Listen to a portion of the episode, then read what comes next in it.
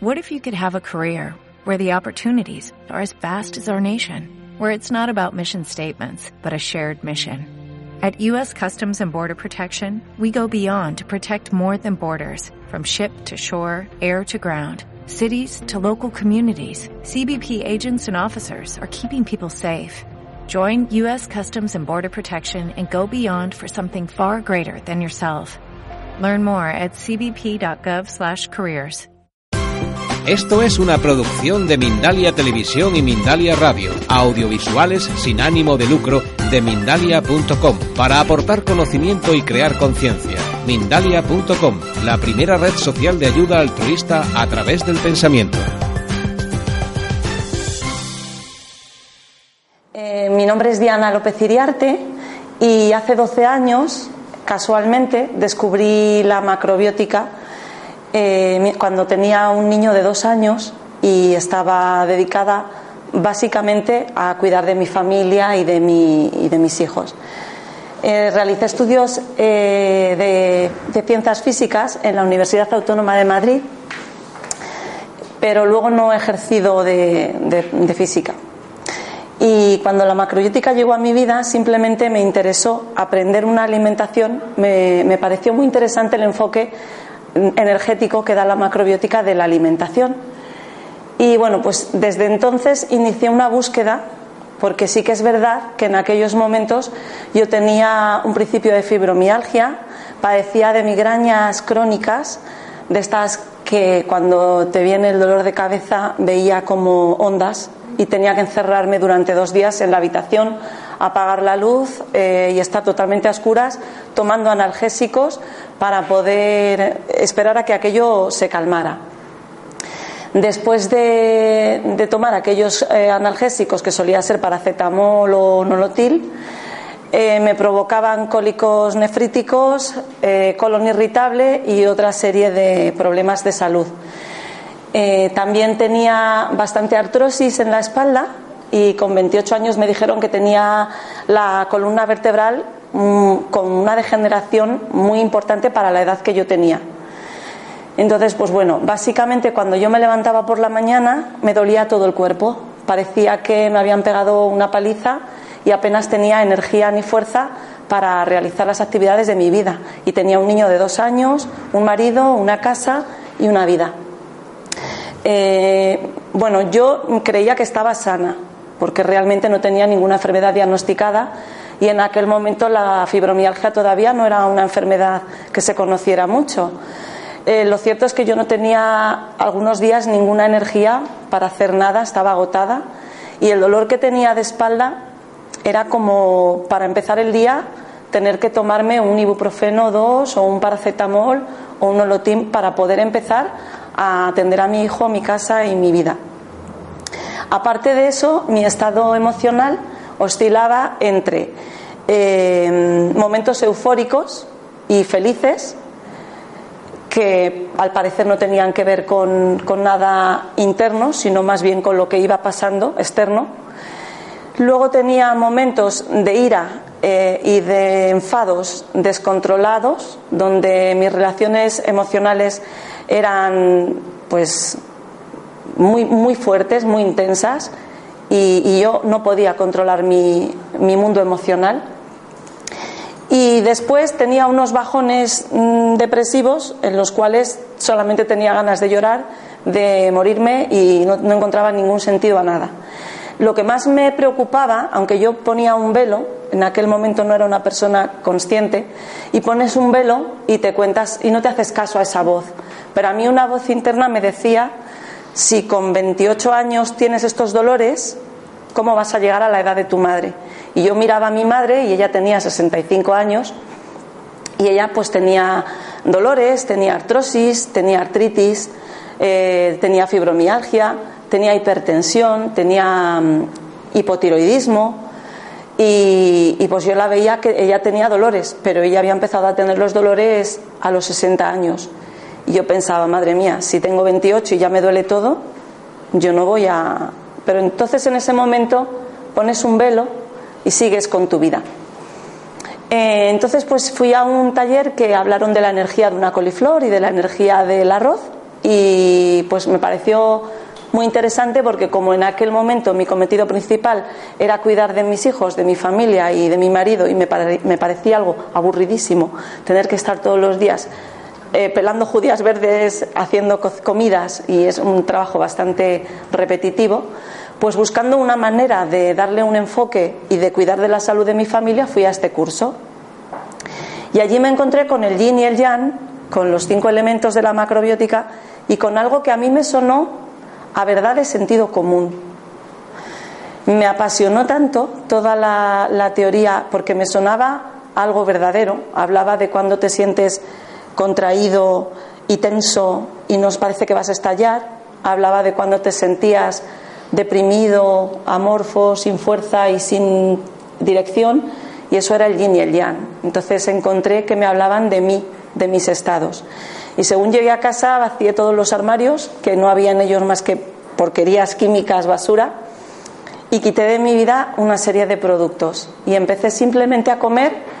Bueno, la primera crema de arroz integral que traté de hacer la hice con arroz, blanco, y aquello era cemento, sabía cemento, porque luego me enteré que lo blanquean con cal. Pero luego fui al herbolario, compré cosas y empecé a comer. Entonces, eh, digamos que durante mm, el primer mes, quitando los productos que luego os contaré que, quité y, introduciendo otros, ya los dolores de cabeza desaparecieron y la fibromialgia desapareció.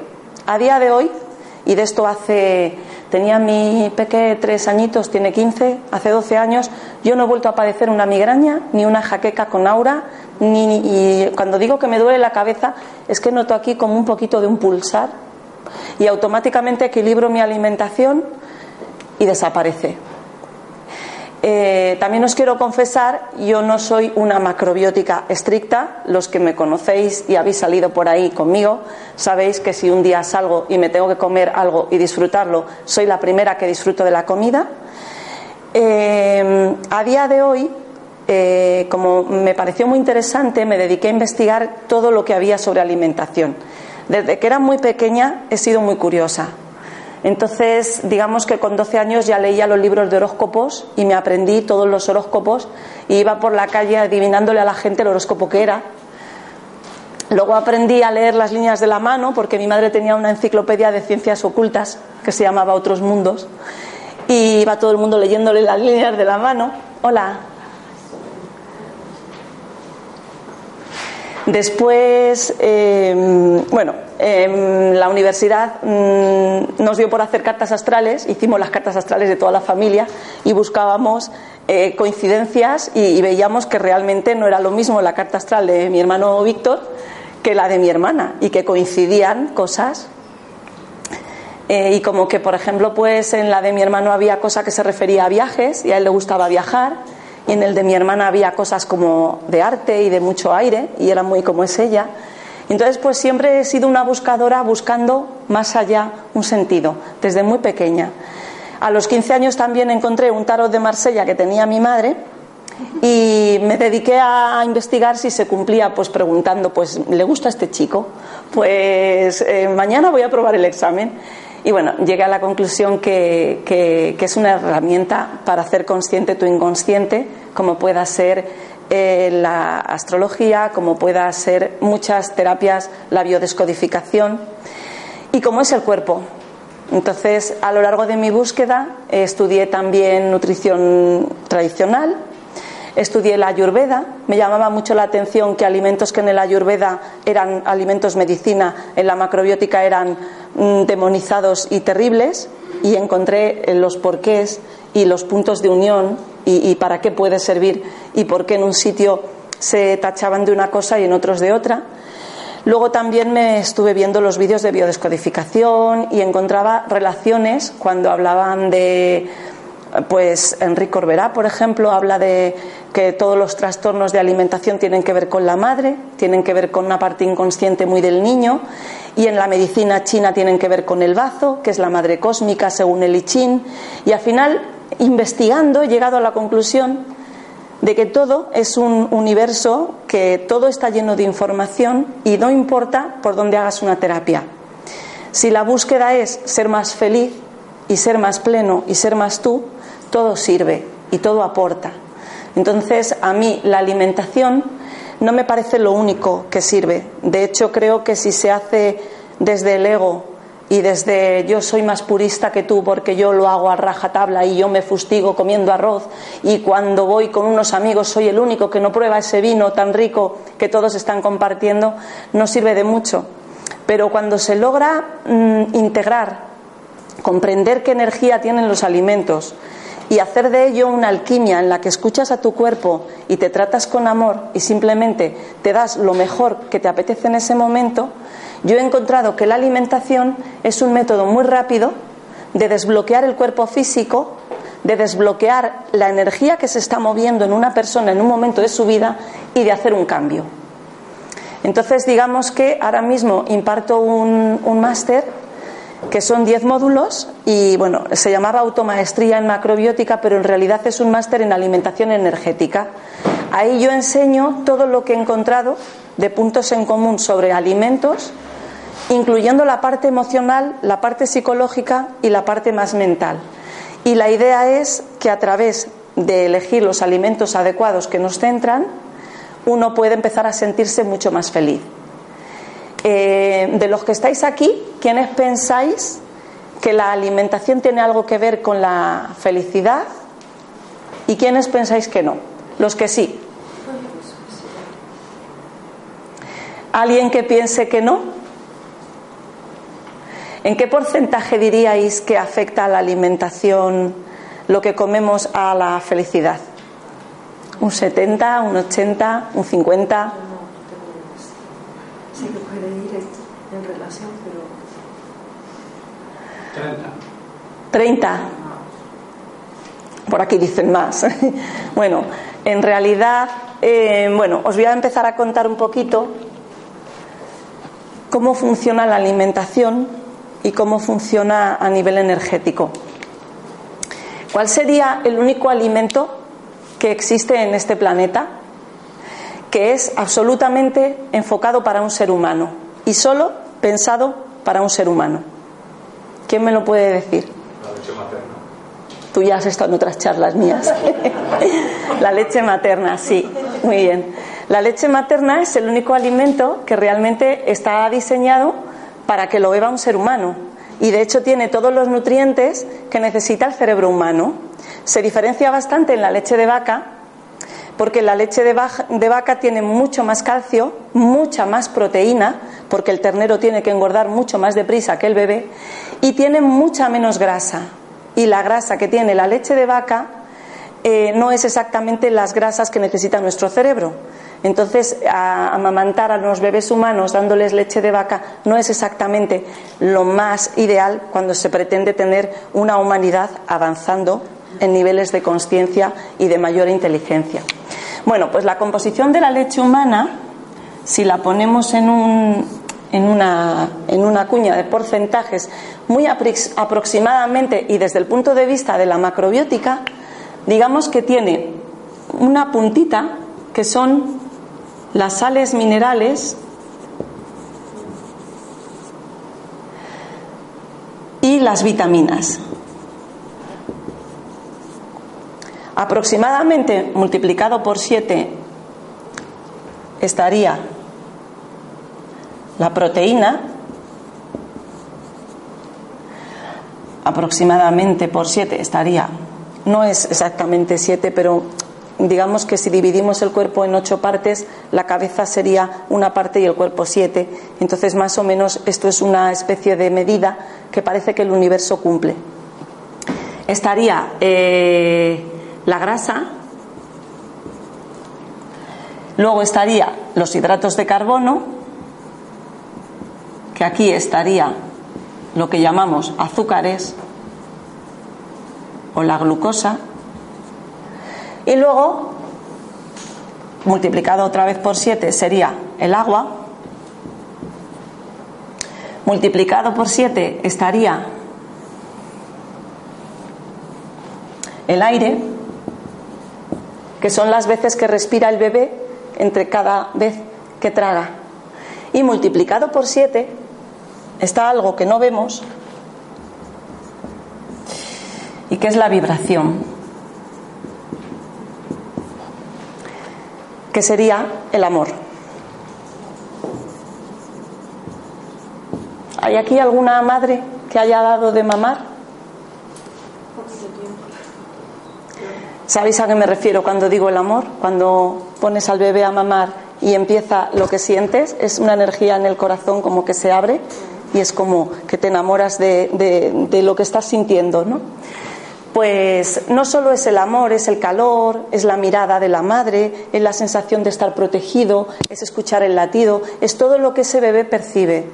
Entonces, si miramos esto, veríamos que un pequeño aumento aquí unos gramitos más de sal o de vitaminas que yo aumente harían que aquí, multiplicado por 7, por 7, por 7, por 7, la cantidad de vibración que yo necesito para equilibrar este aumento aquí es brutal. Por esto es que cuando comemos alimentos muy concentrados en sales, en vitaminas o en minerales, aumenta mucho la necesidad de agua, la necesidad de azúcar, la necesidad de aire, por eso se nos desoxigena el cuerpo y llegamos a tener eh, problemas como por ejemplo el cáncer, que las células se ahogan por falta de, de oxígeno. Y sobre todo la cantidad de vibración que podemos absorber aumenta mucho la necesidad de vibración. Entonces, hoy en día estamos tomando una alimentación que es muy basada en mucha sal. No sé si, bueno, cualquier snack que, probemos ahora y también mucho azúcar, porque yo recuerdo los petit suisse cuando yo era pequeña sabían a queso y ahora saben a azúcar. Entonces, digamos que al aumentar la cantidad de alimentos concentrados que comemos y en concreto la proteína animal que tiene mucha sal y toda la sal que añadimos a todo para que tenga sabor, estamos consiguiendo una, una humanidad que necesita mucho más nivel de vibración para que su sistema se sienta feliz, para poder sentir ese amor. Entonces estamos como muy faltos de vibración. Es muy sencillo, con sentido común, ver esto. Yo, si nos vamos atrás en el tiempo, y los que estamos aquí tenemos ya unos años, yo recuerdo cuando era pequeña eh, simplemente el parque de atracciones en Madrid, y tenías un laberinto donde te reías porque te chocabas, unos espejos, había atracciones como tranquilas, como había un barco que te caías y ahora vas y ahora hay auténticas bombas sensoriales. Y yo no me atrevo a montarme en esas atracciones porque desde pequeña tengo una eh, especial sensibilidad a la energía. De hecho, para mí ha sido muy fácil la macrobiótica porque tengo capacidad para sentir la energía de las personas, de los lugares. Entonces, cuando yo hacía la macrobiótica muy pura, que fue al principio, todos al principio cuando empezamos con algo es como, voy a hacerlo bien, y, lo haces bien, no, lo siguiente. Eh, em, yo lo que noté es que venía, vivía en el campo y venía un día a Madrid y la alimentación me resecaba. Me metía en un centro comercial con aire acondicionado y me dolía todo. Entonces, mi nivel de sensibilidad aumentó muchísimo y a nivel mental también era mucho más sensible y mucho más capaz de percibir otras cosas. Entonces tuve que hacer un equilibrado para adaptarme a Madrid, a la vida de hoy, a, los ruidos, aún así sigo siendo hipersensible, pero para mí es, es impensable hacer determinadas cosas porque soy muy sensible y enseguida noto ese cambio energético y la última vez que fui al parque de atracciones me monté en cuatro o cinco cosas y salí con un dolor aquí que es por exceso de yang. Entonces yo el yin y el yang me ha resultado muy fácil porque para mí no es un concepto teórico. Yo los tengo integrados en el cuerpo y yo percibo cuando estoy yin, cuando estoy yang. Entonces, bueno, en los módulos que hago trato que mis alumnos eh, lo sientan y me preguntan mucho desde la mente. Eh, en realidad no es tan sencillo desde la mente entender qué es el yin y el yang, pero cuando lo llevamos al cuerpo y empezamos a sentirlo, eh, sí que es cierto que, mm, que ya no hay duda. Hay una frase que a mí me encanta, que es eh, ver es creer, pero sentir es estar seguro. Entonces es, es, algo que hay que sentirlo. Y bueno, pues, pues hasta aquí un poco la presentación de cómo llegó la macrobiótica a mí. ¿Qué me pasó? Pues me pasaron varias cosas. Eh, con esta alimentación eh, hay cinco elementos en la macrobiótica, os voy a contar, aprovechando que tenemos tiempo.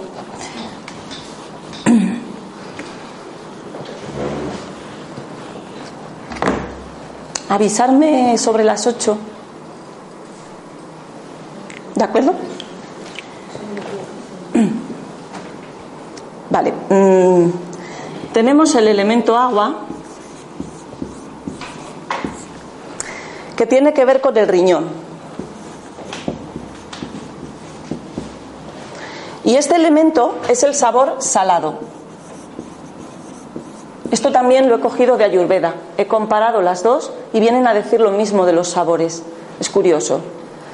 Em, y controla la energía. Cuando el riñón está equilibrado, cuando cuidamos esta energía eh, del agua, em, no voy a entrar a explicar cómo es la energía, cómo se nutre, simplemente saber que es en el invierno, cuando se activan los riñones. Cuando está equilibrado, eh, lo que nos infunde es valor y coraje en la vida, confianza en la vida.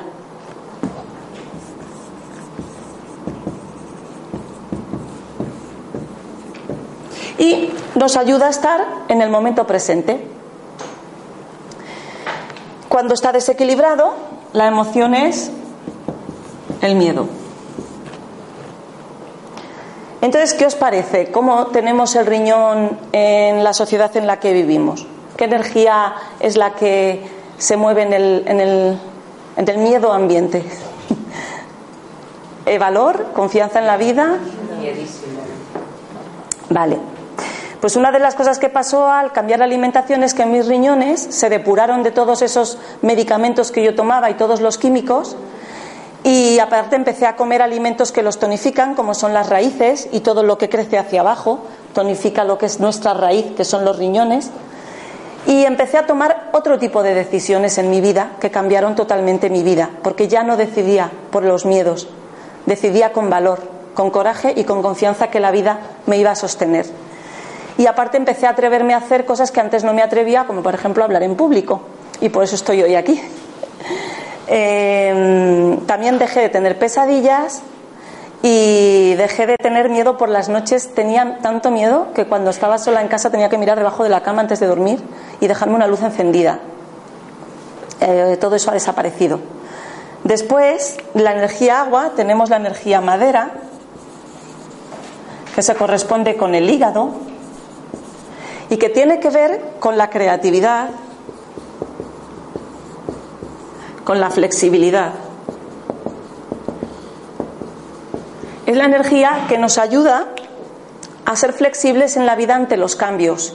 Cuando yo tengo creatividad y ocurre una situación terrible, dramática o difícil, tengo mil recursos, mil ideas y mil maneras de enfrentar esa situación. Si el hígado está bien, aunque en un primer momento, ¿qué es lo que está pasando? Pero si el hígado está bien, la persona es flexible y como un árbol se sabe adaptar a esa situación que está cambiando. Aquí estaría el sabor ácido. Entonces, bueno, todos los alimentos que tienen toque ácido ayudan al hígado a limpiarse y a, generar bilis y esto nos ayuda a movernos y a adaptarnos. Cuando el hígado está mal, lo que ocurre es que lo que tenemos es impaciencia ira. Entonces, pues bueno, esto los vemos todos los días eh, cuando se cruza un coche con otro y se empiezan a y parece que ha pasado algo dramático, terrible e incontrolable y, es simplemente haber tenido que frenar con el coche y, se nos sale ahí todo, todo eso que hay guardado en el, en el hígado, ¿no? Pero claro, es una ira y una rabia que viene de muy atrás, que probablemente viene desde cuando éramos niños y empezaron a decirnos no, no, y no, y no, y tampoco, y no. Entonces es como que hay, capas y capas de, de limpiar todo eso. Pues yo, estos ataques de ira que me daban, pues dejaron de darme y me volví una persona mucho más suave, mucho más flexible y bueno, pues a día de hoy, pues yo creo que me enfado de verdad una vez al año. No quiere decir que no haya días que me noto que estoy con el pitufo gruñón y hay veces que salgo del metro cabreado. Pero soy consciente de que estoy mm, en una energía de, incomodez, de, enrabietada, pero no es una emoción que me, que me lleva, ¿no? Me lleva en un momento dado, me anula la, la, capacidad de ser quien soy y me lleva detrás de esa ira a hacer y decir cosas que no, que no quería y bueno, pues en, mi vida esta emoción me ha metido en muchos líos, me ha hecho perder amigos, mm, quedar mal con personas y luego cuando vuelves a tu casa y dices, madre mía, pues eso ya no me pasa. Y no me pasa porque simplemente mi hígado, al haber dejado de tomar los alimentos que lo saturaban, está más abierto, funciona mejor y estoy más flexible. Luego, si seguimos subiendo hacia arriba, tenemos la energía del fuego. Esta es la, energía del corazón y esta es la energía del amor.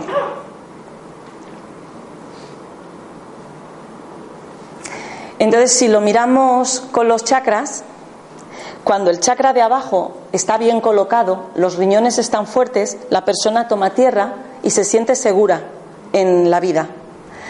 Con estos riñones sujetos a la vida y a la tierra, la persona toma decisiones, disfruta, que sería el chakra 2, que es el chakra sexual, que normalmente en nuestra sociedad lo tenemos castrado porque la religión y las prohibiciones al placer y al disfrute de sentirse culpable cuando uno disfruta, cuando uno hace lo que le gusta, cuando uno se lo pasa bien, es como que de niño no había que pasarlo bien, ¿no? Había que hacer lo que había que hacer. Y a lo mejor lo que hay que hacer es realmente que hemos venido aquí a aprender a disfrutar y que ahora hay mil terapias, mil terapeutas que están todos o estamos todos intentando recordar que hemos venido a vivir la vida y a disfrutarla. Entonces, cuando los dos chakras de abajo están en el disfrute, sujetos a la vida, el tercer chakra, que es el poder personal, que es el guerrero, toma decisiones y con este es con el que decidimos hacia dónde ir en la vida. Y no puedo estar así. O sea, si yo quiero ir para allá y tengo esto aquí agarrado, pues no sé, por ejemplo, me quiero ir a vivir con mi pareja, pero aquí tengo agarrado esto a mi abuela, que me da pena. Así no se avanza, ¿vale? Hay que hacer un ejercicio de coherencia y tomar una decisión.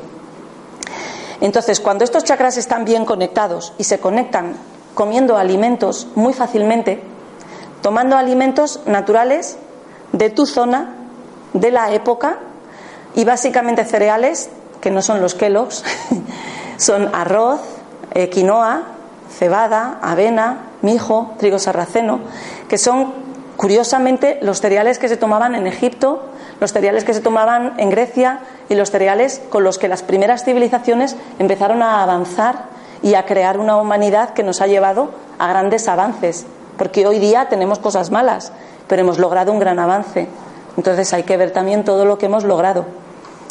Eh, cuando estos tres chakras están bien, lo que ocurre es que la energía sube y el corazón se abre. Y el corazón, cuando está abierto, es el que, cuando yo estoy conectada con lo que siento, me va abriendo mi camino de vida. Y entonces voy haciendo lo que siento. Y cuando yo hago lo que siento, no hay esfuerzo. Estoy plenamente conectada con lo que quiero hacer, con lo que mi corazón vibra, y no existe la palabra esfuerzo. De hecho, en ninguna cultura iniciática los mayas, existe la palabra esfuerzo, porque esforzarse es cuando uno está así y tiene que hacer algo que no quiere. Pero si realmente vemos quién soy, qué me gusta, qué quiero hacer, qué puedo aportar a los demás con lo que quiero hacer, pues ahí. Y hay un montón de alimentos hoy en día que cierran la energía del corazón. Y luego hay otros que los abren. Entonces por eso somos todos adictos al chocolate, Ay, acabo de entrar en, la cafetería de enfrente a. Bueno, no era una cafetería, era un pub. Y hemos entrado y en el baño ponía: No podemos comprar la felicidad, pero podemos comprar cerveza, que es lo mismo. Pues curiosamente, el fuego y la energía del corazón, que nos conecta con el amor, es el sabor. os voy a borrar esto, ¿vale? Luego lo escribo, que si no se es la energía, es el, es el sabor amargo. El chocolate es amargo, el café es amargo, eh, la cerveza es amarga. ¿Y qué ocurre? Que el sabor amargo da energía al corazón. Entonces, cuando una persona o un niño está muy falto de cariño, pide chocolate. Lo que quiere esa persona es sentir una vibración aquí. A lo mejor lo que necesita es enamorarse de otro, o de la vida, o de lo que hace, o de sí mismo. Eh, bueno, yo suelo recomendar para los niños que piden mucho chocolate que les cojan una mascota. Entonces, hay un mito en cuanto a las dietas estas que hay macrobiótica, que es una lista de alimentos prohibidos, y esto lo digo aquí porque se me acaba de ocurrir, que es como mm, chocolate es malo, ya pum, aquí en Occidente tachamos chocolate malo.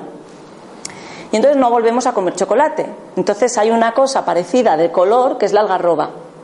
Entonces, pues en vez de chocolate ahora como algarroba. Vale, la algarroba no tiene la energía del chocolate y no te va a quitar el mono de chocolate. Entonces te puedes comer 400 kilos de galletas de algarroba y seguir queriendo más galletas de algarroba porque lo que quieres es chocolate. Entonces algunas veces es más sencillo mirar para adentro, ver qué, por qué me está pidiendo ese alimento la vida y dármelo en pequeña cantidad. O sea, ninguna cosa que se convierta en dogma, como una dieta para siempre o esto ya nunca más, va a ser la verdad todos los místicos, todos los budas y todos los iluminados siempre han dicho el camino del medio. Entonces el camino del medio es hoy esto, mañana lo otro. Y nada es así para siempre. Entonces yo no creo en estas dietas prohibitivas que de pronto ya nunca más chocolate. El chocolate nos da la energía del corazón. Es cierto que si se toma mucho sabor amargo, al final la vida se amarga y las personas que toman un exceso de sabor amargo se vuelven amargadas. Las personas que toman un exceso de sabor ácido se vuelven muy envidiosas, porque el sabor ácido nos hace movernos a conseguir cosas y se mueve un poco desde el querer conseguir lo que el otro tiene. Entonces un exceso de acidez nos puede volver irritables y un poco envidiosos, no estar nunca conformes con lo que tenemos. Luego viene el sabor dulce. Y este es con el que más problemas tenemos. Y por eso, pues, hay empresas millonarias que venden productos con mucho azúcar, porque realmente el sabor dulce es el primer sabor que tomamos en este planeta. Nacemos y después de haber tomado durante nueve meses un alimento a través del cordón que es sangre, sangre humana, la sangre de nuestra madre, lo primero que nos dan es un alimento totalmente yin, totalmente dulce, totalmente femenino y relajante, que es el dulce. Entonces, el dulce es el sabor que relaja y tiene que ver con el estómago. Bazo y el páncreas. Entonces, aquí ya mmm, teniendo en cuenta la sociedad que hay, os puedo decir que lo que cambió mi vida en cuanto al dulce es pasar de cuatro cucharadas en un café y bollos y azúcar y azúcar y azúcar a de pronto dejar ese azúcar y empezar a tomar el sabor dulce de manera en cuanto cereales integrales, arroz, quinoa, mijo, calabaza, legumbres hay una diferencia muy grande. Ahora después os voy a contar cómo funciona el azúcar y por qué puede volver a una persona depresiva y por qué simplemente quitar el bajar el nivel de azúcar no hay que quitarlo. Un día te puedes tomar un dulce y me gustaría dejar 15 minutos para daros algún truco para cuando vayáis a comer un dulce o vayáis a algún sitio podáis eh, pecar entre comillas. Sí, ya, gracias podáis eh, pecar o podáis daros ese gusto, porque si se convierte el comer bien en una negación, se convierte en un castigo. Y entonces ya no estamos desde el amor. Y la nutrición es básicamente amor. El cómo me nutro y cómo me cuido va a reflejar la primera persona que me nutrió, que me dio amor y que me cuidó, que fue la madre, se refleja mucho a nivel de inconsciente en nuestra relación con la comida entonces, cuando yo cojo un cambio de alimentación y lo hago de manera muy rígida y muy mm, tirana conmigo misma, estoy reflejando ahí un rechazo a la parte femenina, a la madre, esa madre que te abraza y que sabe cuándo te tiene que dar el chocolate y cuándo no. Entonces yo soy partidaria de que la persona haga el cambio suavemente, con amor y simplemente introduciendo alimentos más saludables se equilibre. Entonces el sabor dulce nos hace nos calma y nos hace más más felices, más humanos, nos ayuda a compartir, a dar y recibir. Y luego estaría el sabor picante, que es un sabor que nos, nos hace movernos, nos da dirección y nos saca de la zona donde estamos. Si se toma un exceso de picante, la gente se puede volver muy irritable y un poco inquieta de no poder parar. Entonces, con el picante hay que tener un poco de cuidado. Y pues yo creo que os voy a contar el azúcar, ¿sí? El exceso de sal, quería saber. El exceso de sal, como estaba en la puntita, lo que hace es que aumenta la necesidad de todos los demás nutrientes. Entonces nos hace comer muchísimos hidratos, muchísimo agua y muchísimo de todo. Entonces, un poquito de sal ayuda a dar energía al riñón. Un exceso de sal lo satura. Entonces se te queda estancado en los miedos. Y si no tomas nada de sal, tampoco es equilibrado, porque la sal es la energía del riñón que nos sujeta a la vida y que nos da además la energía mental, porque la sal es un cristal y la corriente nerviosa de nuestro sistema nervioso necesita la sal. Es una corriente de sodio y de potasio. Entonces, eh, la sal es importante y que sea sal marina de herbolario y no, hola, y no una sal que nos venden que es eh, a ver, lo, ideal es que comamos cosas que hay en la naturaleza. Entonces, la sal blanca no existe en la naturaleza, existe la sal del mar. Y la sal del mar tiene eh, cloruro de sodio, cloruro de yodo, ioduro de calcio, tiene un montón de pequeños cristales con distintas corrientes. Entonces, esta sal nos hace que nuestro cerebro tenga diferentes formas de pensar. El hecho de que nos estén dando una sal que solo es cloruro sódico, cuando nuestro cuerpo intenta asimilar el cloruro sódico, como no es algo que exista en la naturaleza, el cuerpo lo que hace es que todas las demás sales que le faltan las coge de los huesos, de los dientes y de nuestros depósitos de calcio del cuerpo para completar y que esa sal pueda servir. ¿Vale? Y con el azúcar pasa lo mismo. Nuestras células se alimentan de glucosa, pero para que la glucosa pase a la célula hacen falta un montón de minerales que tiene que haber. Eh, esos minerales están si yo me como una pera, o si yo me como una papaya, o si yo me como una calabaza, o un higo seco, ¿vale? Pero el azúcar han quitado todos los minerales, han quitado todos los todos todo lo que había y las vitaminas y han dejado solo glucosa, fructosa y glucosa. Entonces, cuando en el cuerpo entra el azúcar, la glucosa eh, no puede pasar a las células y como a mí me da un subidón de glucosa, en el cuerpo tiene que haber un nivel de glucosa estable. Todo esto lo sabéis por lo de la diabetes. Si el nivel de glucosa sube muy rápido, el cuerpo se pone en la alarma e intenta que esa glucosa entre muy rápido en las células. Eh, ¿Qué es lo que hace? Que las glándulas suprarrenales segregan adrenalina, la adrenalina despierta al páncreas, el páncreas lanza insulina, esto nos provoca un subidón de azúcar que nos comemos el mundo y toda, toda esa adrenalina y toda esa insulina empieza a hacer que el azúcar entre en las células. Pero como el, el azúcar para entrar en las células necesita minerales, los coge de la sangre, los coge de los huesos, los coge de los dientes, desde dentro, y deja todo el organismo sin minerales. Esto es lo que se llama un estado ácido en la sangre. Y cuando la sangre está ácida, sin minerales, es cuando me debilito, me pega un bajón y realmente es cuando estoy abierto a que entre un virus, una bacteria o cualquier otro tipo de, de microorganismo negativo. Para que los microorganismos no entren, yo tengo que tener la sangre alcalina. De hecho, la sangre debería de ser una réplica del suelo del agua del mar. Entonces debería de tener todos esos minerales en disolución. Eh, bueno, pues básicamente eso es lo que hace el azúcar. ¿Qué más? el azúcar, la miel la incluirías con las frutas. Cualquier, cualquier azúcar de asimilación rápida hay que tomarlo con cuidado. Entonces,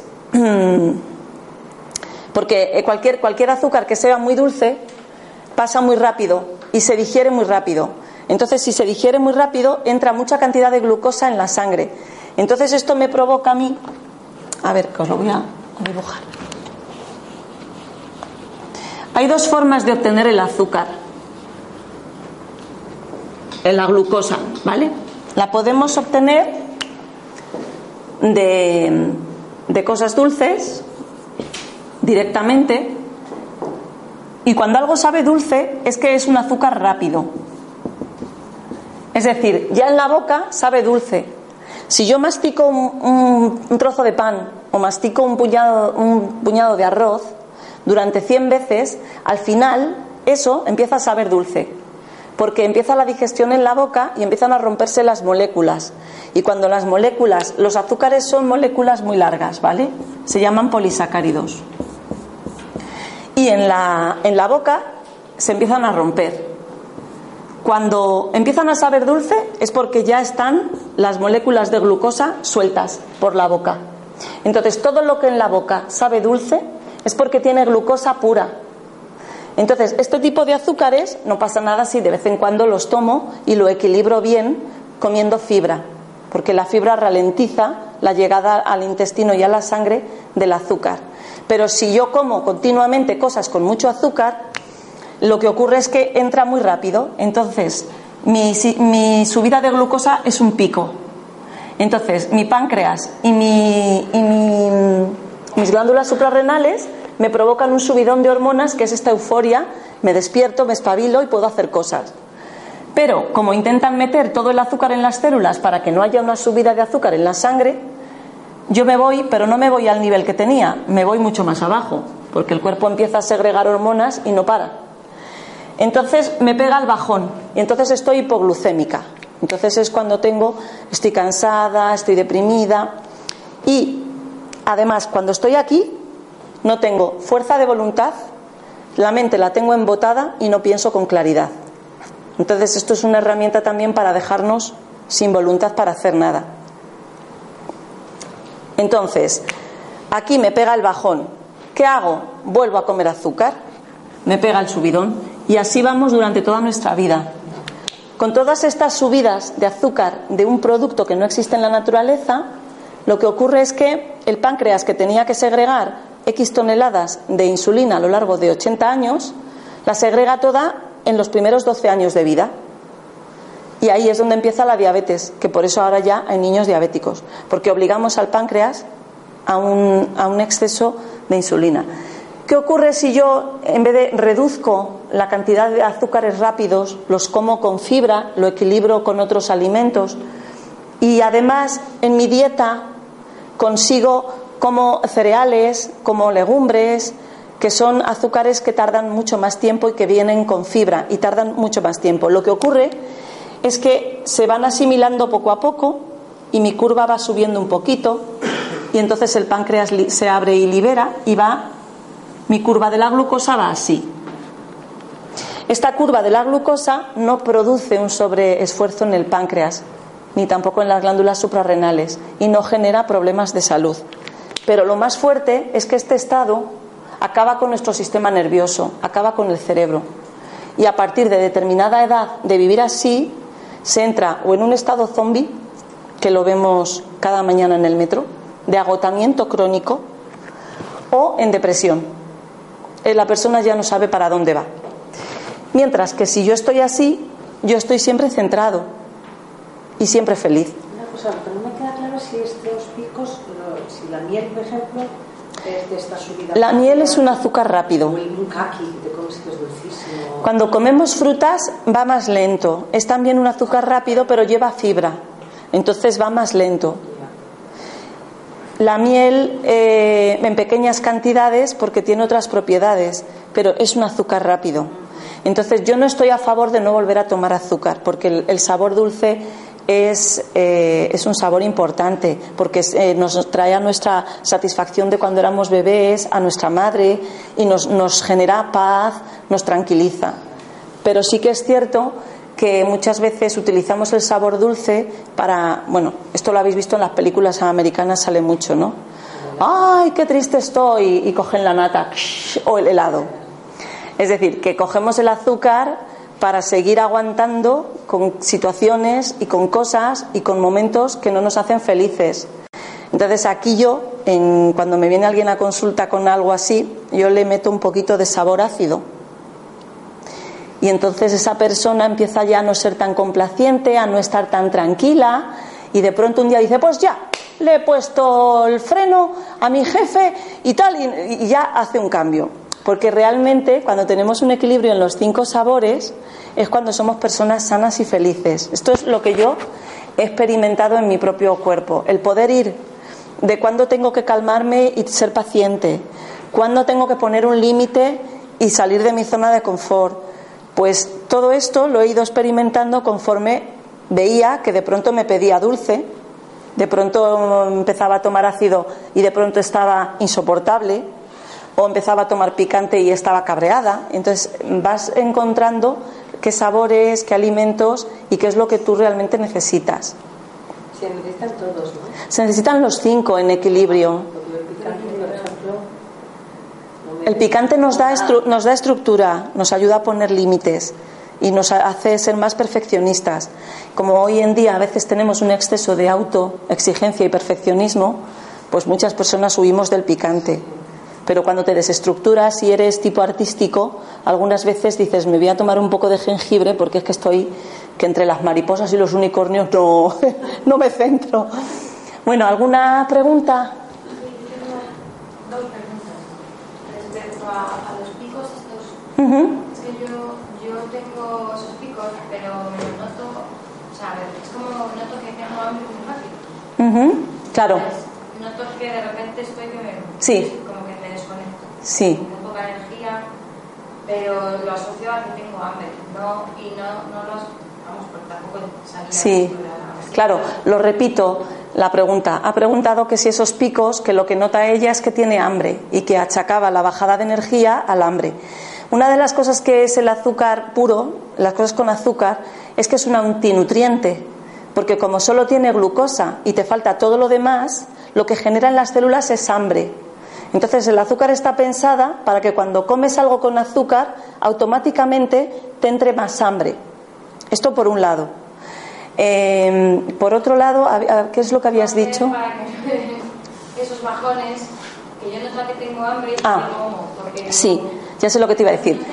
Lo que tienes que hacer es añadir en tu dieta azúcares de asimilación lenta. Y esto me alegro de la pregunta porque se me ha olvidado comentarlo.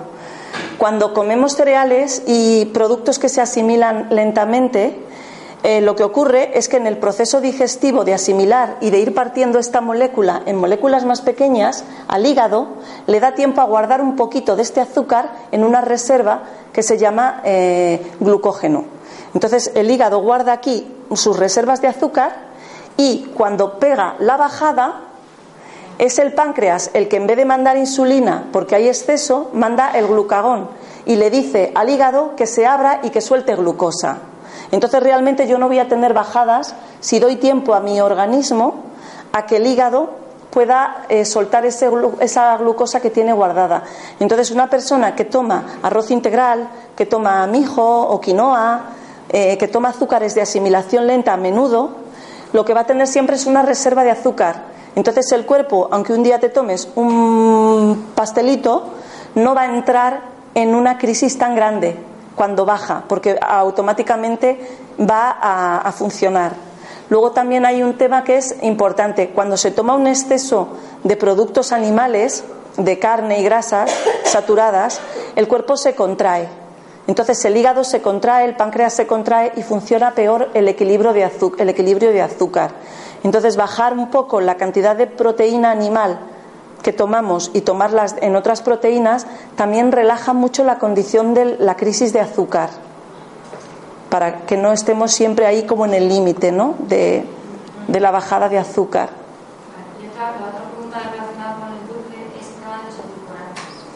Sí, y yo recomiendo melaza de arroz, melaza de trigo, eh, algo de miel ocasionalmente, eh, la stevia, eh, el sirope de arce, el sirope de agave si es de buena calidad, pero no recomiendo la sacarina y hay que tener muchísimo cuidado con los refrescos cero porque tienen aspartame que eh, echa, hace polvo el sistema inmune y el bazo.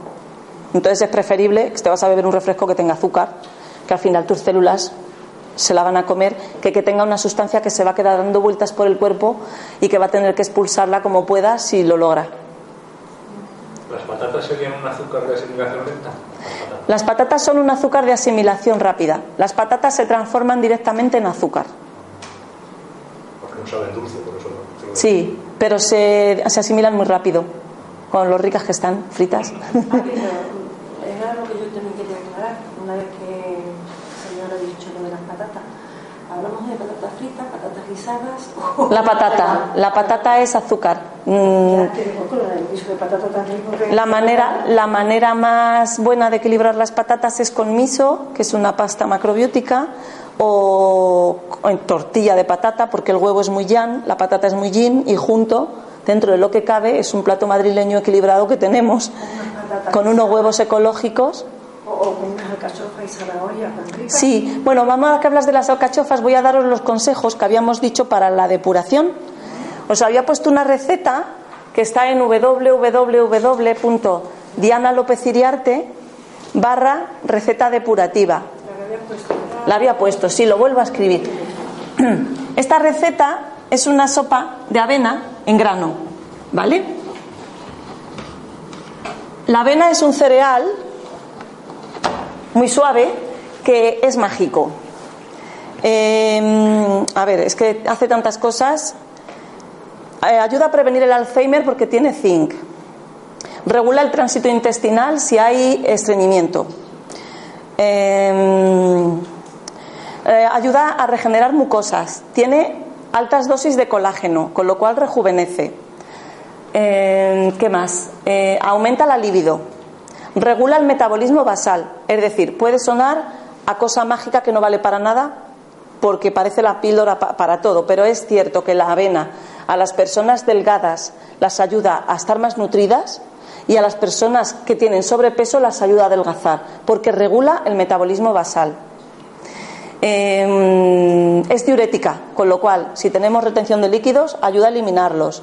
Es decir, avena es un alimento milagroso. Entonces, es una sopa que lleva avena, lenteja roja y verduras. Con lo cual, eh, es una comida completa. Lleva proteína, hidrato de carbono y fibra. Y sería para tomarla en la comida y en la cena durante cuatro días que dura la sopa. Podemos acompañarla con verduras al vapor a lo largo del día. Y si hacemos esto cuatro días, podemos notar que estamos como mucho más mm, limpios, centrados. Ah, y tiene mucho, ayuda mucho a sintetizar el triptófano. Es decir, que aumenta la euforia y la alegría. Es Diana López Iriarte barra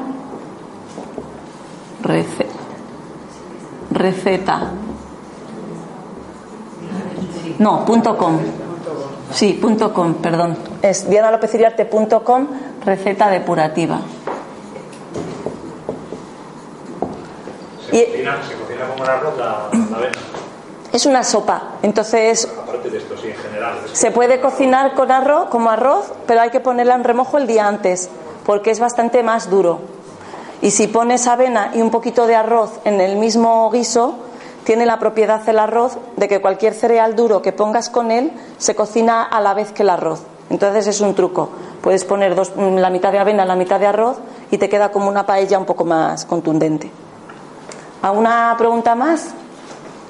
Yo siempre el arroz le lavo y la avena también antes. Sí, sí, es bueno lavarlo, incluso el arroz tenerlo en remojo un poquito para que suelte el ácido fítico, que es un poquito acidificante. A mí la avena me da la sensación de que es mucho más blanda que el arroz. Los copos. Sí, los copos. Estoy hablando de la avena en grano. Claro, que yo no entiendo mucho. Sí. Los copos de avena son más blanditos porque es un grano aplastado. Sí, le han dado un golpe. Eh, Entonces va muy bien para desayunos rápidos porque se hacen en cinco minutos. O por la noche, sí. Sí, entonces la avena va muy bien también para todos los problemas intestinales, para las úlceras, porque regenera las mucosas y tiene un, un bueno, ahora no me sale el nombre, un mucílago que lo que hace es que regenera el intestino. Entonces personas con la enfermedad de Crohn y los celíacos, que antes se creía que la avena tenía gluten, pero no tiene gluten, Lo que pasa es que hay que estar seguro que esa avena que no tiene filtraciones de otros cereales con gluten. No, no tiene gluten. Y además para los celíacos va muy bien porque ayuda a regenerar el, lo que tienen los celíacos es porosidad en el intestino. Entonces se les cuela, se les cuela por ahí. Eh, pues se les cuelan pequeñas moléculas de cosas sin digerir, proteínas animales eh, de la leche y el cuerpo interpreta que, son virus y entonces genera una reacción alérgica en cadena. ¿Y eso sería bueno de comprarlo siempre Sí, yo recomiendo en herbolario o por lo menos que sea ecológico, para que no lleve pesticidas, porque ya que estamos comiendo algo con la cáscara, pues que no lleve los pesticidas y eso. Entonces, pues bueno, si os descargáis la receta y la hacéis, pues luego si queréis me podéis escribir en mi web eh, lo que habéis notado durante los tres días de comer esto. Lo podéis tomar tres veces al día o dos veces al día y desayunar unos copos de avena y un zumo, por ejemplo. Y mm, lo que vais a notar es que estáis más centrados, que vais bien al baño, vais a hacer una limpieza, vais a drenar líquidos y básicamente que vais a estar más contentos porque la avena pega un subidón bastante importante a la alegría de vivir. Y bueno, pues como resumen, deciros que paso consultas personales. Eh, hago un, un, sistema muy personalizado porque tengo en cuenta la vida de la persona, lo que quiere conseguir, a qué se dedica. No es lo mismo una bailarina que una persona que es un broker de la bolsa o que un hombre de negocios que viaja todo el día. Entonces, como habéis visto en la curva que os puse al principio, que la parte energética de nuestra vida tiene una repercusión mucho más grande que lo que es en realidad la parte material. Lo que sí es cierto es que trabajando en el cuerpo el cambio energético se abre muy rápido y es muy fácil trabajar el cuerpo con una dieta durante un mes, dos meses, tres meses y notar cambios que luego van y se amplifican mucho más allá en decisiones en la vida, como me ha pasado a mí, que al final pues ha sido una búsqueda, quién era yo, cómo ser más feliz, por eso la charla la titulé Alimentación y Felicidad, porque simplemente tomar alimentos que tienen información de vida, un cereal es una semilla que si tú la plantas genera una planta y una nueva vida, y es a la vez el fruto de la planta y la semilla. Entonces cierra un ciclo completo de vida. Y si una semilla la dejamos como han dejado en las pirámides de los faraones, miles de años semillas y cuando las han sacado, las semillas vuelven a germinar, o sea, la vida se conserva ahí latente. Entonces tienen en el ADN la información de la vida, de un ciclo completo de vida. Y luego con la época industrial, con el molino, se, molían las semillas porque había problemas de hambre. Había años que no había cosecha. Cuando se inundó el Nilo, entonces, ha habido momentos que no había semillas. Entonces, si no hay semillas, la gente se moría de hambre. Entonces, la harina no tiene el peligro de que si le da la humedad germine y se convierta en una planta. Pero imaginaos qué drama tener en sacos el cereal del año para comer, cuando antes eh, dependía del cereal, y de pronto ir un año a comer el cereal y que había germinado y lo que habían eran plantas, porque le había dado la humedad. Entonces nos inventamos para conservarlo la harina y ahora resulta que solo comemos harina y la harina, pues el pan, nos hemos acostumbrado al bocadillo y de vez en cuando un bocadillo está muy bien porque es información que tenemos que nos trae a, algo como muy sólido, pero nos hemos olvidado del cereal que tiene energía de vida.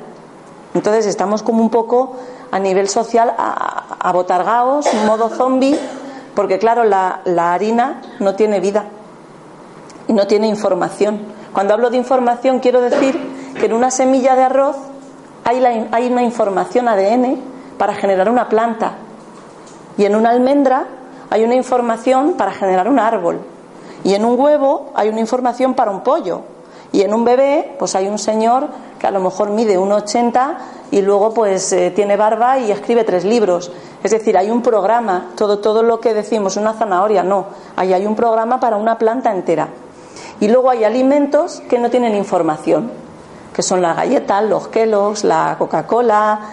Entonces, bueno, yo a esto no lo llamo alimento, lo llamo chuches, que hoy en día están ahí, que a veces apetecen, pero que hay que saber hasta dónde puedo abusar de algo que me está pidiendo mi niño emocional y hasta dónde me vuelvo a equilibrar con lo que sí me da información.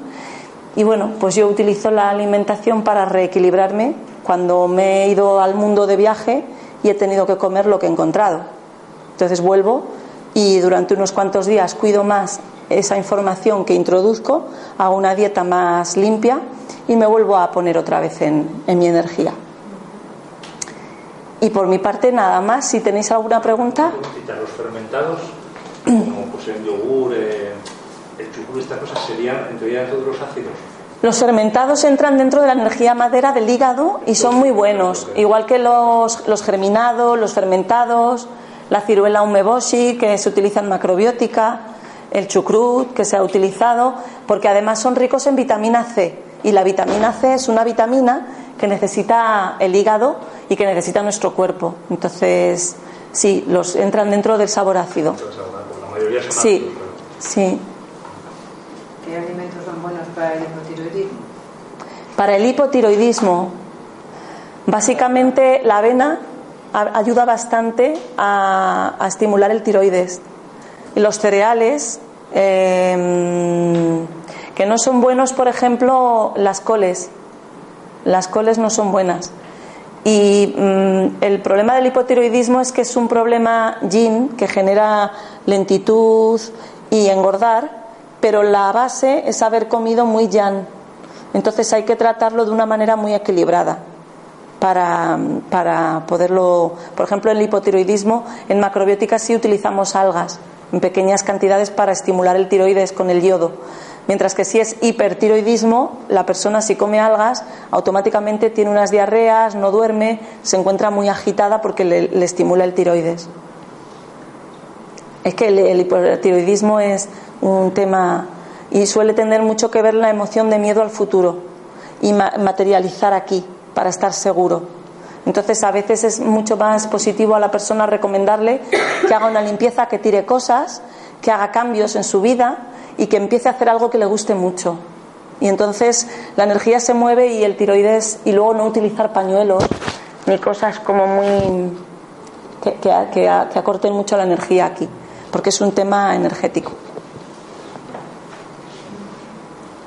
Eh, ¿Qué opinas de la leche? ¿Para ti es buena mm, tomar leche normalmente? La leche, si fuera leche, si fuera leche de una vaca de, la, de, la, de al lado, con las bacterias tan peligrosísimas que nos pueden matar, que realmente son bacterias vivas, como las que tiene la leche de la madre, que generan eh, flora intestinal buena, pues como se tomaba antes, era un, un alimento que según el Ayurveda es de los que ayudan a generar masa. Entonces, la leche está pensada para que una criatura pequeña engorde y crezca.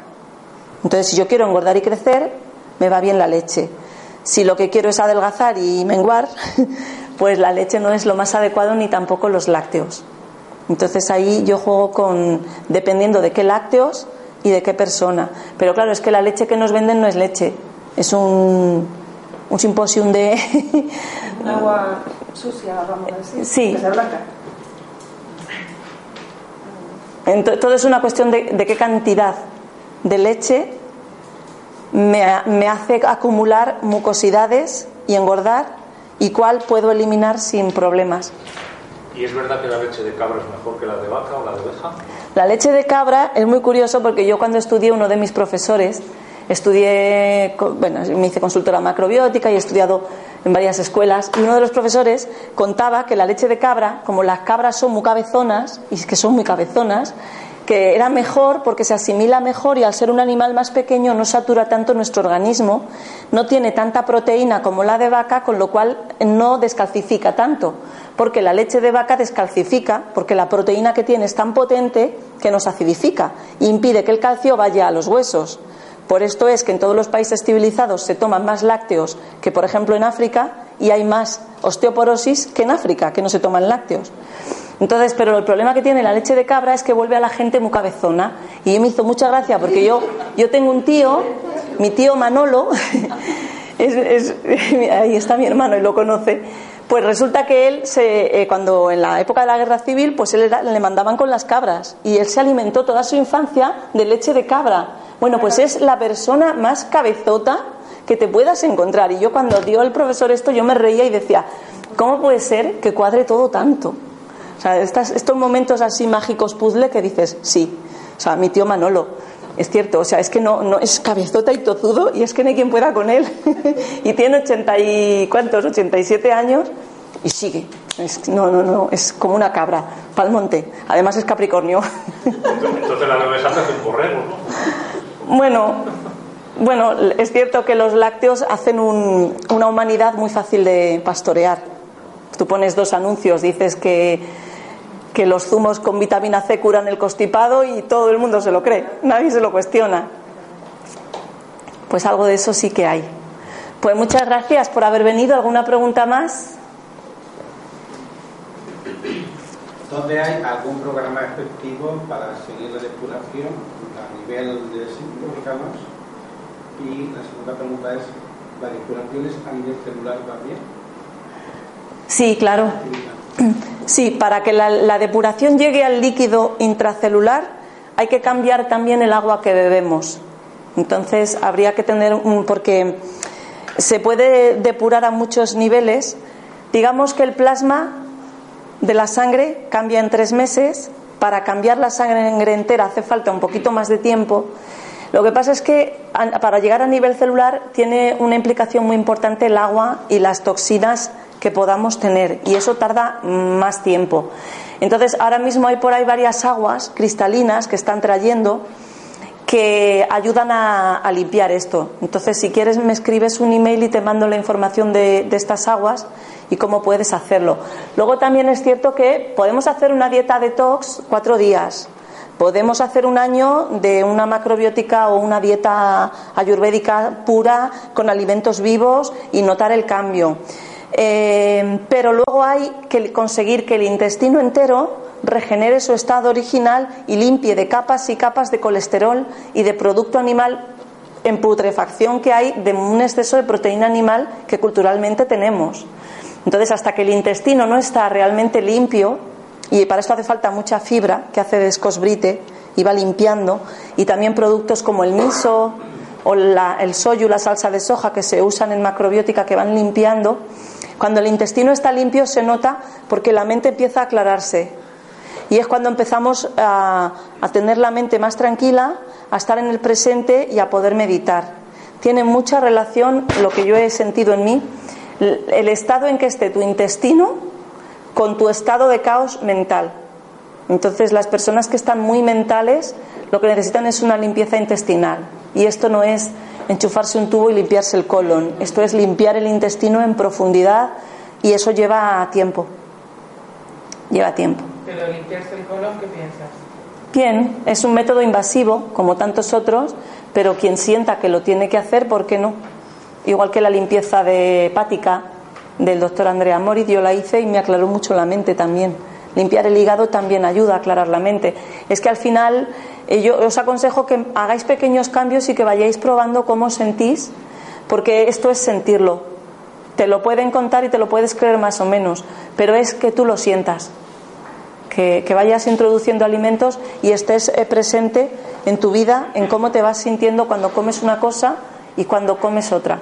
Y que sea una sabiduría interna, no un porque me han dicho que el chocolate es malo, no un mandato de fuera, sino un sentir interno, un saber interno. Eso es lo que, lo que creo yo que sí sirve y que sí que nos ayuda a ser nuestros propios maestros, nuestros propios jefes y quien controla qué comemos y cómo nos nutrimos. No tanto el porque dicen que, ¿no?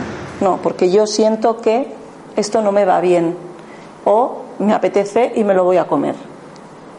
Es un poco lograr esa libertad personal. Eh, respecto a las intolerancias, ¿tú crees que un cuerpo intolerante puede flexible con una alimentación de este tipo? Sí, la flexibilidad tiene mucho que ver con el tipo de alimento que tomamos, con el exceso de sal. Hay alimentos que endurecen mucho, como por ejemplo la carne y el pan. Y todo lo que es muy seco y muy salado endurece el cuerpo y en un cuerpo duro y rígido hay una mente dura y rígida. Refiero a intolerancia a alimentos. Y la intolerancia tiene mucho que ver con que el intestino es poroso. El intestino para que se selle bien, volvemos al- a la lactancia materna. El intestino se sella en los primeros El intestino y el pulmón cuando el bebé nace están a medio formar. Por eso cuando un bebé nace prematuro, el miedo es que se ahogue. Y el intestino y el pulmón en medicina china son la energía metal y son la más yan y la que más cuesta sellar. Entonces, cuando un bebé nace, tiene el intestino medio hecho. ¿Cómo se sella? Con el calostro materno. Ese que dicen, eso es agua, no vale para nada. Pues los bebés que no tienen el calostro, el intestino se queda un poquito más poroso.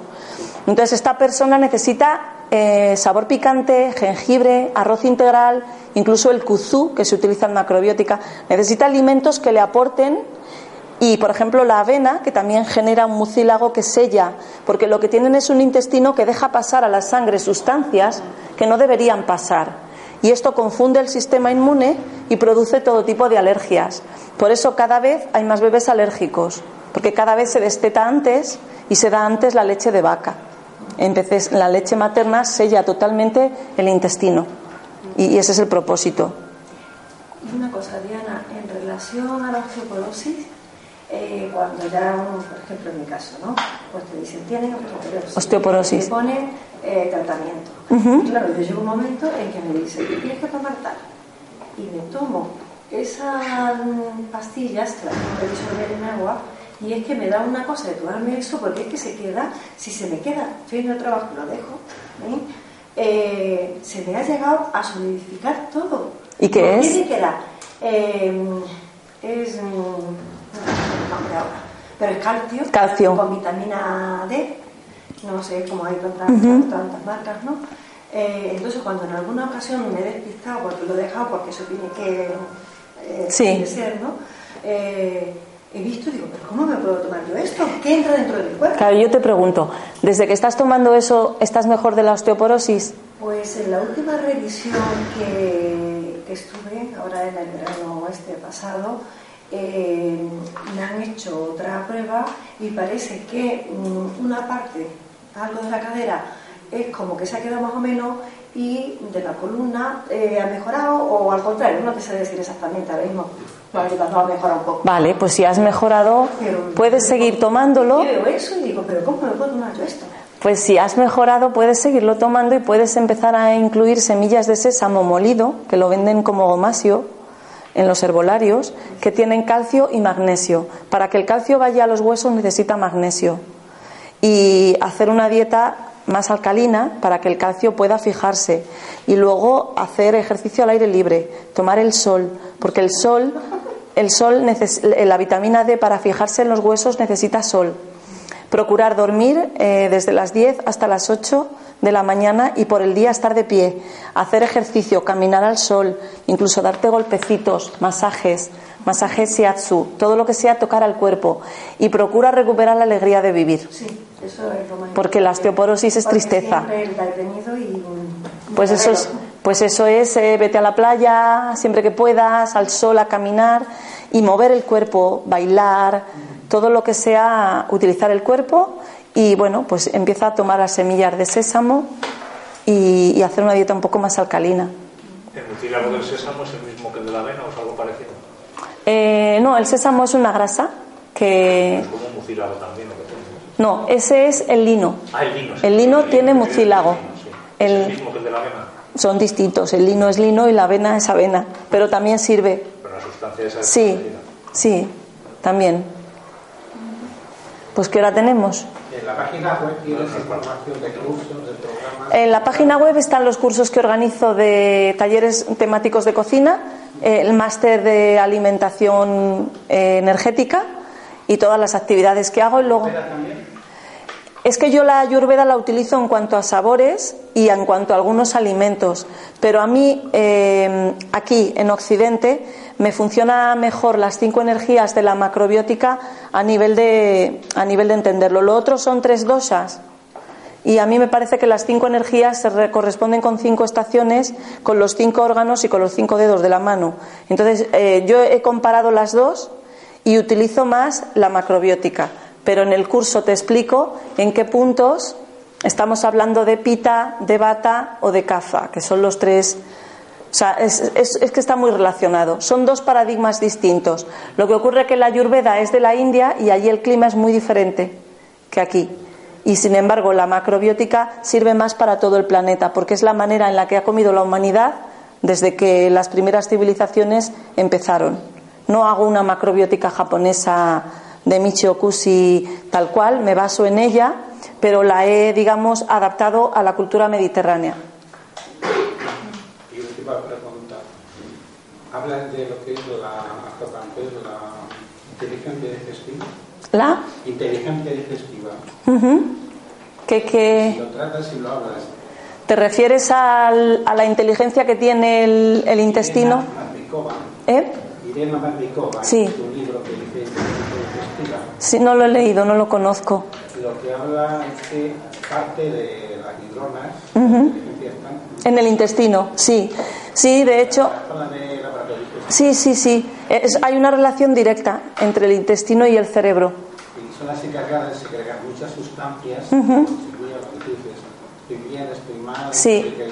pero se genera ahí en el... Sí, sí, sí. Eh, el intestino es lo que separa lo que entra a tu torrente sanguíneo de lo que no va a entrar. Y el cerebro hace lo mismo. Selecciona de toda la realidad lo que te vas a quedar y vas a estar consciente de ello y lo que no. Entonces, a un nivel eh, de físico, eh, si tú miras en un microscopio la forma del intestino y la forma del cerebro son muy parecidos. La medicina china, que es la base del Tao, que es la macrobiótica, contempla la relación que hay entre la inteligencia y lo que es el funcionamiento de la mente y la limpieza que haya en el intestino. A un intestino más limpio, mayor claridad mental. La macrobiótica debería sentar bien a todo el mundo. ¿Eh? La macrobiótica debería sentar bien a todo el mundo. Pues es que la macrobiótica tal y como ha llegado aquí hay que ver cómo la estamos aplicando y cómo la estamos haciendo. Yo no creo que ninguna dieta sea para todo el mundo de la misma manera y que no creo que haya algo universal. Yo creo que somos universos, cada uno es un universo, un microcosmos y que cada persona necesita unas cosas u otras. Y además el cuerpo va cambiando. Las células se renuevan continuamente, las experiencias que vivimos hoy no son las que vivimos ayer, el simple hecho de estar de compras en un centro comercial con ruido cambia mi, energía, entonces es algo mucho más sutil y mucho más personalizado que decir eh, que yo no creo en las dietas, la dieta base para todo el mundo, yo no lo creo. Yo creo en dar el conocimiento de la energía de los alimentos o buscarlo en libros, informarse y luego ir probando que funciona para cada persona. Hay alimentos que van bien para todo el mundo, pero luego está el tema de las cantidades. Y luego hay que ver cómo lo cocinas. Y también lo más importante, con qué gusto te lo comes, porque eh, la comida no es solo alimentarse, es disfrutar. Y es una de las maneras de tener placer que tenemos. Si se convierte en un castigo, lo que estoy haciendo es torturarme. Y la comida tiene que ser amor. Entonces hay que buscar la manera de disfrutar comiendo y a la vez que haya un equilibrio en que lo que como me esté ayudando, pero a ser feliz a todos los niveles, a nivel de paladar y a nivel de, de salud. Claro, imaginaros cuando yo tenía fibromialgia y este agotamiento, pues no tenía ni proyectos ni, ni nada. O sea, me limitaba a sobrevivir y, y a lidiar con mis estados de ánimo cambiantes. Y ahora mismo, pues como estoy en el centro y, y, pues me siento bien en mi piel, pues puedo dedicarme a vivir y a estar, a estar en, la vida ¿no? y en el momento presente. Hay un, una frase que a mí me gusta mucho sobre la salud que me enseñó uno de mis profesores y es que la salud es la capacidad de interactuar con el medio ambiente con la máxima satisfacción y el mínimo de estrés. Esto debería ser eh, fácil, todo. La vida debería ser fácil. No, no debería costarnos. Es como cuando hacemos un masaje shiatsu, que hay aquí un, un masajista estupendo y compañero de, de, cursos, y él decía, busca el mínimo esfuerzo, ¿no? Cuando tú vas a presionar tienes que buscar el mínimo esfuerzo, porque desde ahí es desde donde hay poder. Si yo me estoy esforzando en algo, ya estoy perdiendo en ese esfuerzo el poder. Entonces tenemos que buscar la manera de acomodar la macrobiótica o cualquier cosa a quien yo soy y que a mí me sirva. No que yo me convierta en un esclavo y tenga que irme con mis bolas de arroz a todas partes, que yo pueda ser libre, que me dé mayor libertad, que me haga una vida más grande, no más pequeña. Y siempre hay una línea del medio, siempre hay una manera de, de poder hacerlo sin ser radicales. Y nada más. Muchas gracias a todos.